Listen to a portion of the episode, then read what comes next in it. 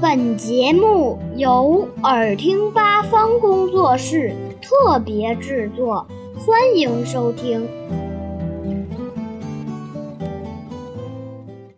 为什么木材燃烧后会留下灰烬呢？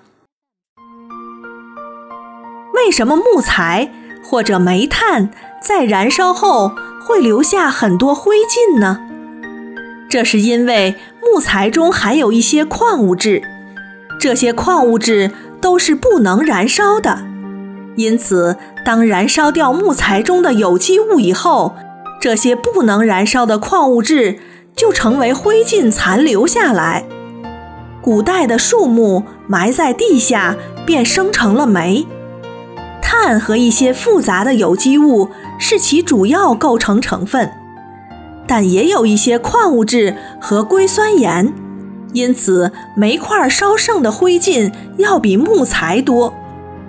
草本植物里也含有较多的硅酸盐和其他一些矿物质，因此像稻草、茅草这样的植物燃烧后留下的灰烬一般也比木材多。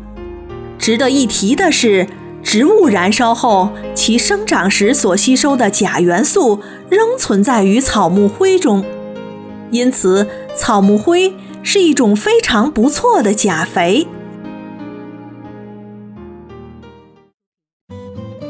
小朋友们想听更多有趣的故事，请关注微信公众号“耳听八方”，快来听听吧。